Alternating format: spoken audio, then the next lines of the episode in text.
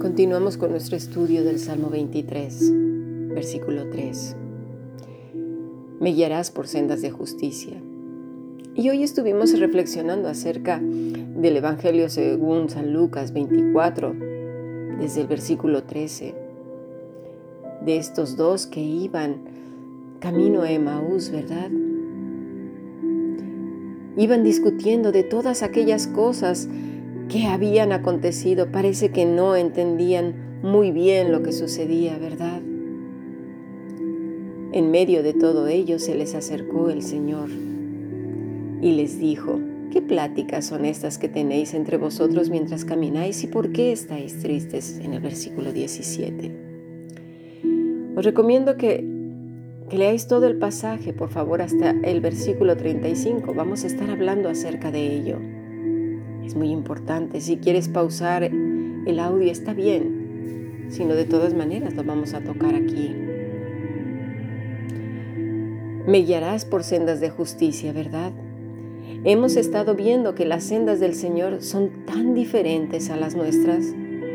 Nos llenan de sorpresa y asombro porque creíamos que lo sabíamos todo, que nuestras intenciones estaban claras respecto a Él.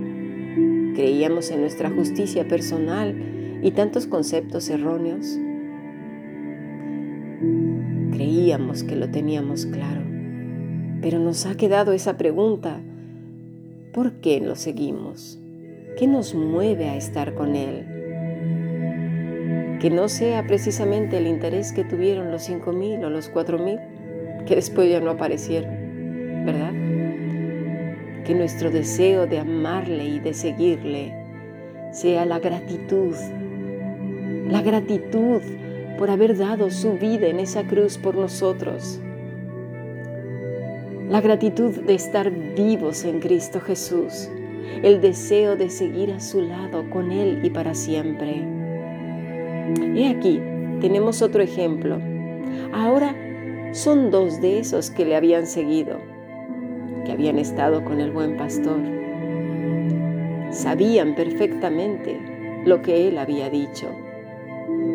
Quizás habían comido con él, quizás pertenecían a ese grupo de discípulos que le seguía. ¿Cuántas cosas, no? Creían haberlo sabido todo. Quizás dieron por sentado tantas cosas Concluyeron las, cosas secretas de Dios con afirmaciones completamente terrenas, intentando concluir, deducir y entender lo ocurrido siempre desde su perspectiva humana. Así que vino la tristeza. ¿Te ha pasado? ¿Te ha sucedido que quieres entenderlo todo? ¿Encontrarle sentido a las cosas demasiado sublimes para ti? Cosas que con mucha oración, con humildad, con tiempo y consejo, quizás solo puedas entender y a veces solo una pequeña parte. Quizás solo tengas que reposar en ello, descansar en el Señor, porque como dice el Salmo 131, son cosas demasiado altas y maravillosas para ti. No las puedes entender. Dice el versículo 15 que Jesús se acercó a ellos. ¿Te lo has planteado? En tus noches de dolor, en los días de silencio, en aquellas horas de continuas plegarias en las que no entiendes nada y que discutes contigo mismo, que te preguntas una y otra vez, ¿qué ha pasado? ¿Cómo he llegado hasta aquí? Ahí está Jesús contigo se acerca a ti, contigo, a tu lado. La realidad de estos discípulos era esa. Es la misma que te ocurre a ti y a mí hoy tal vez. Si lees con cuidado, sus ojos, su entendimiento estaba velado. No se daban cuenta.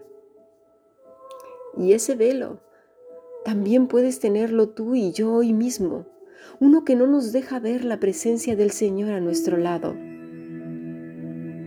La bendición que estás recibiendo, la tristeza y la frustración se han empoderado quizás de tu corazón abatido.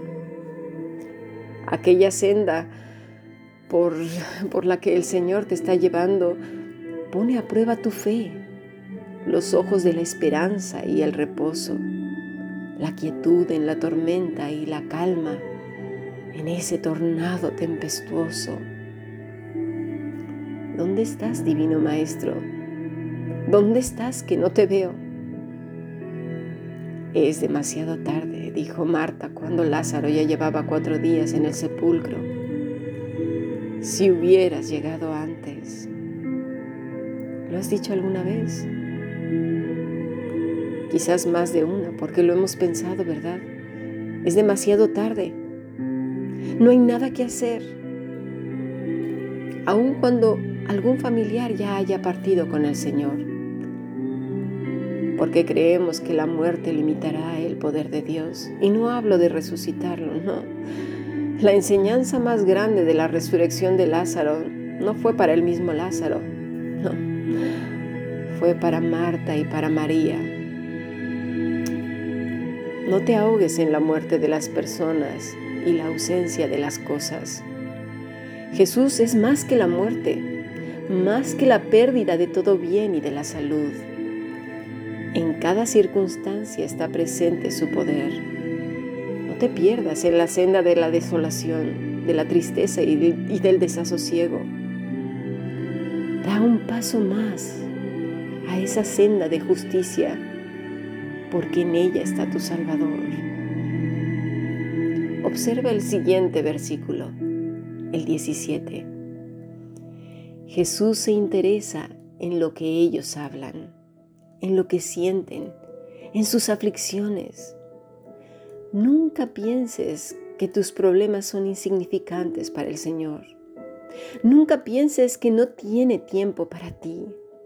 No dejes que el dolor o el sentido de víctima te robe la bendición de saber que el Señor se interesa en ti.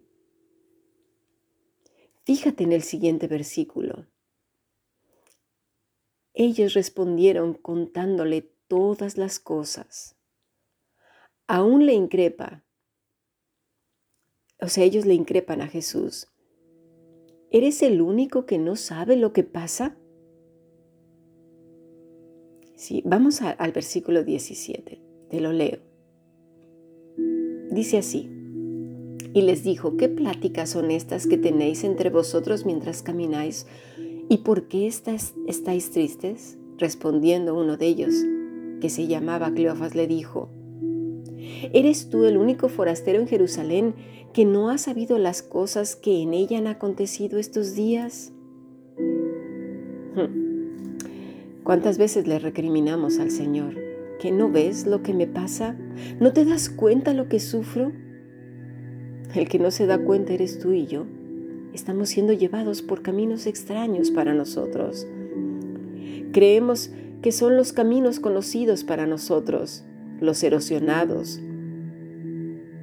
los que ya hemos andado, esos que nos traían angustia y desolación en el corazón. Pero no, querido, no, querida, viene el buen pastor y con amor te pregunta, ¿qué te pasa? Cuéntame, y tú contestas con asombro y reproche, ¿qué quieres que te cuente? ¿Qué quieres que te cuente? Vamos a nuestro siguiente podcast. Será interesante.